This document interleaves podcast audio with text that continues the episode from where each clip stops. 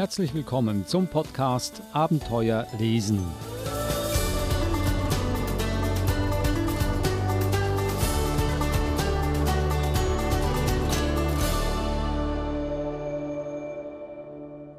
Der Podcast Abenteuer lesen, ein Podcast über lehrreiche und spannende, vor allem spannende Kinderbücher.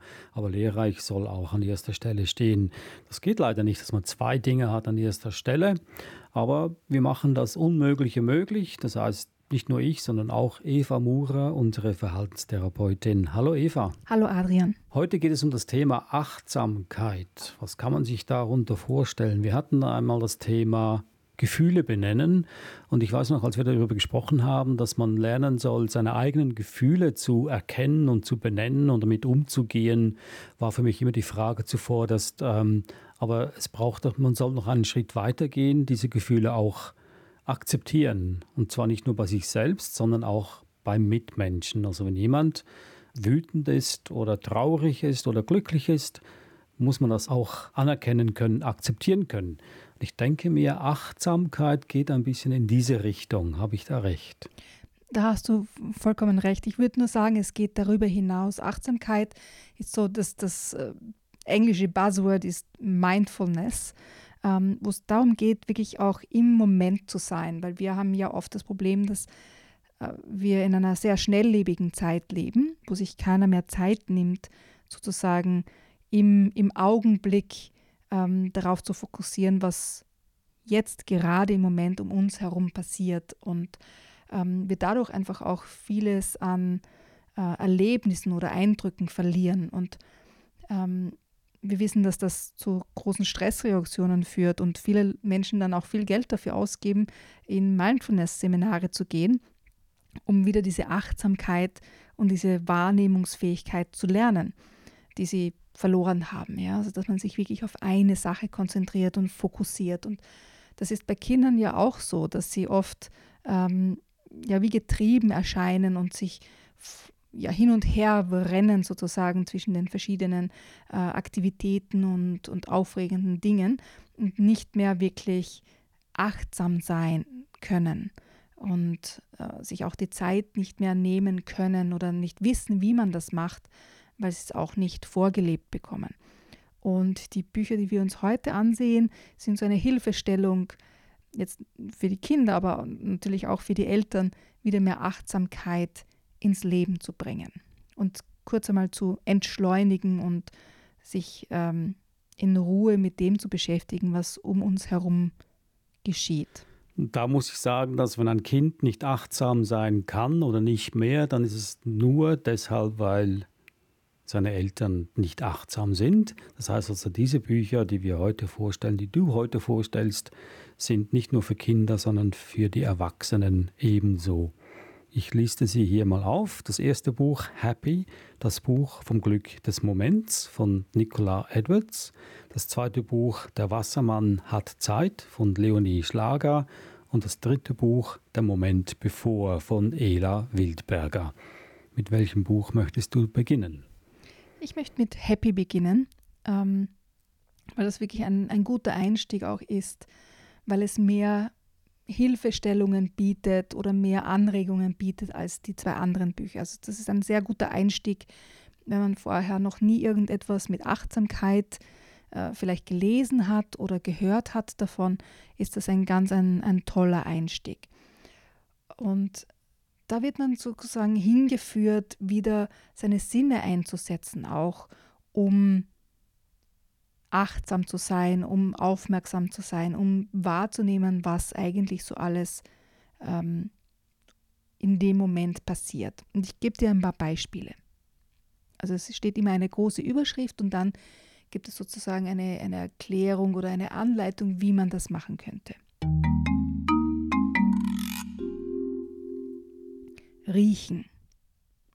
Wenn du mal zu viele Sorgen hast, dann mach eine Pause.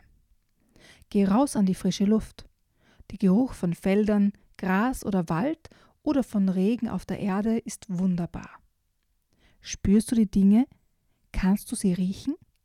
Welche Gedanken oder Erinnerungen rufen sie bei dir hervor?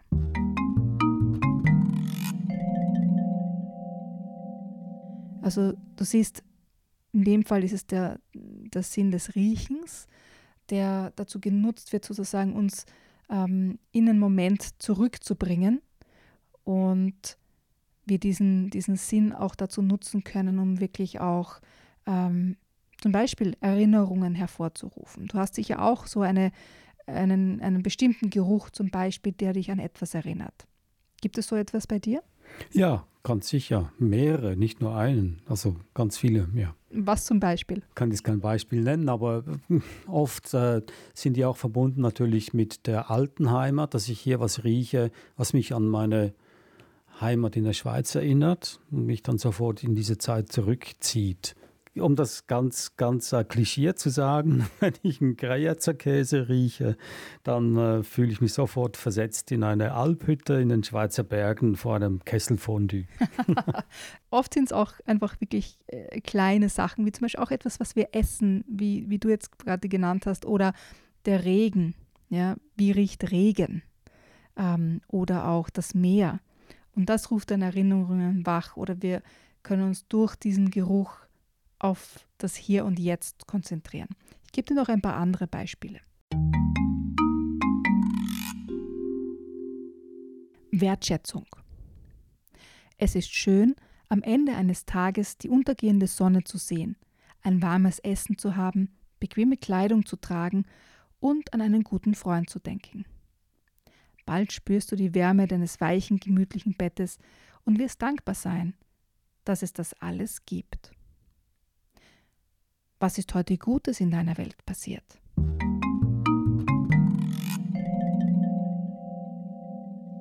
Also hier ist die, der Fokus auf Dankbarkeit zum Beispiel. Auch ein, ein wichtiger Aspekt, ähm, wenn es um Achtsamkeit geht, dass wir auch für die Dinge dankbar sind, die wir erleben dürfen oder die wir auch haben. Und man weiß von, von ganz vielen äh, Forschungen, dass das zum, zum allgemeinen Wohlbefinden äh, beiträgt, wenn man sich dessen bewusst ist und es wertschätzt und dafür dankbar ist, was man hat. Also wenn man gute Gedanken tanken möchte, dann äh, eignet sich das Buch Happy, das Buch vom Glück des Moments von Nicola Edwards. Empfohlen nicht nur für Kinder, sondern auch für Erwachsene. Das zweite Buch, Der Wassermann hat Zeit. Klingt vielversprechend. Ja, ist es auch. Was ganz interessant ist, ist jetzt nicht nur die Geschichte in diesem Buch, ähm, die ich ganz toll aufbereitet finde, sondern auch die Illustrationen, die eine ganz, einen ganz eigenen Charme haben. Das sind ähm, eher monochrom gehalten, mehr so in Grau, Schwarz und, und Blautönen, was ja zum Wasser dazu passt. Der Wassermann sagt gleich am Anfang, Zeit kann man nicht verschwenden. Und das ist ja auch etwas, was, das hast du sicher auch als Kind oft gehört. Verschwende nicht deine Zeit. Es muss immer alles schnell gehen, es muss alles immer einen, einen direkten Sinn haben oder ein Ergebnis liefern.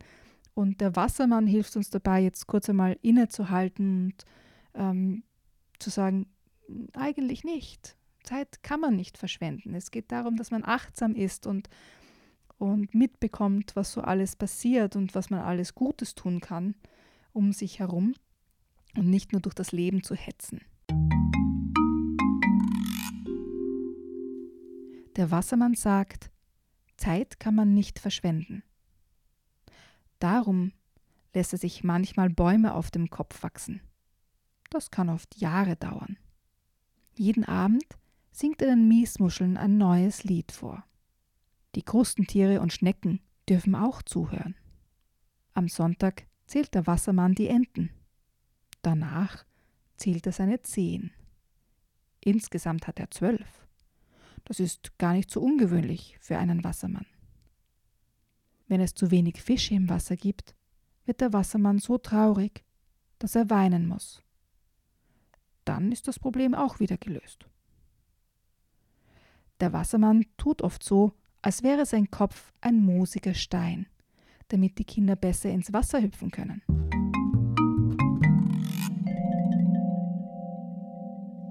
Und so begleiten wir den Wassermann auf, seiner, auf seinen Entdeckungen und in seinem Leben. Und durch diese Bilder, durch die Illustrationen, durch den Text kommt mir immer vor, wenn ich das Buch lese, dass sich die Zeit verlangsamt. Dass man sich Zeit nimmt zu beobachten, wo sind denn die Miesmuscheln, denen der Wassermann hier vorsingt. Ähm, und was bedeutet das, wenn man sich Zeit nimmt, gemeinsam zu singen oder wie er die Bäume auf dem Kopf wachsen lässt? Dass das Zeit benötigt, dass das jetzt nicht innerhalb von ähm, ja, einem Jahr sozusagen ein neuer Baum entsteht, sondern ein Baum braucht Zeit zu wachsen. Und genauso brauchen wir Zeit, um zu wachsen, sowohl als Kinder, aber auch als Erwachsene, wenn wir uns zum Beispiel weiterbilden. Ja, dass es nicht damit getan ist, schneller mal zu einem Kurs zu fahren, sondern dass es Zeit braucht, dieses Wissen auch ähm, quasi in unseren Alltag oder in unsere Arbeit mit einzubauen. Und genauso bei Kindern, ja, die brauchen auch Zeit, um zu wachsen. Können jetzt nicht alles auf einmal von ihnen erwarten, dass sie alles sofort können. Und ich finde, dass dieses Buch wirklich gut dabei hilft, ähm, langsamer zu werden und aufmerksam und achtsam zu sein, was um einen herum passiert. Und was man selber dazu tun kann, um die Welt eine bessere Welt zu machen. Darf ich hier die letzte Seite verraten? Das ist ja keine Geschichte in dem Sinne, sondern es ist ja eher äh, ein, sehr philosophisches Buch. Und jede Seite steht für sich und man kann ja in jede Seite versinken. Genauso und vielleicht am meisten in die letzte Seite. Der Wassermann ist der reichste Mann der Welt, denn er hat Zeit. Die ganze Zeit. Und das finde ich ein wunderschönes Ende dieses Buches und Zeit ist wirklich ein kostbares Gut, scheinbar. Und ich glaube, umso mehr ist es auch gefragt heutzutage, wenn man sieht, wie viel Zeit wir für Handys verwenden, wie wir in unsere Handys starren und gar nicht wahrnehmen, was um uns herum geschieht, sondern nur noch in der virtuellen Welt aktiv sind und nicht in der realen Welt. Der Wassermann hat Zeit von Leonie Schlager, erschienen im Tirolia Verlag. Und dann haben wir noch ein Buch vom selben Verlag, das heißt Der Moment bevor von Ela Wildberger. Ja, das ist auch ein, ein ganz interessantes Buch, ähm, weil es so hinführt in den, in den Moment ähm, und uns ein bisschen ähm, beibringt oder uns wieder daran erinnert, auf die kleinen Momente zu achten. Kennst du diesen einen kurzen Moment, diesen besonderen Moment, fein wie der Flügelschlag einer Libelle, diesen kleinen Moment bevor, der Moment bevor die Sonne aufgeht. Was träumst du? Vielleicht von einer großen Stille? Oder der Moment bevor ein Vogel singt? Was hörst du? Vielleicht ein Rascheln in den Blättern? Oder der Moment, bevor die ersten Regentropfen fallen. Was riechst du? Vielleicht den Duft der Erde oder der Moment, bevor du die Wahrheit ein wenig verrückst. Was fühlst du?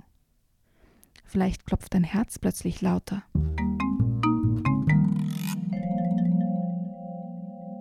Und so ist das gesamte Buch aufgebaut, dass du immer zuerst dieses Innehalten hast, der Moment bevor und was dann passiert als nächstes. Aber eben dieses Innehalten und sich Zeit nehmen, zu spüren, was ist denn bevor etwas passiert. Und das finde ich eine ganz, ganz tolle Idee und auch ähm, so anregend, um mit Kindern ins Gespräch zu kommen, was sie denn erleben im Moment, bevor etwas passiert.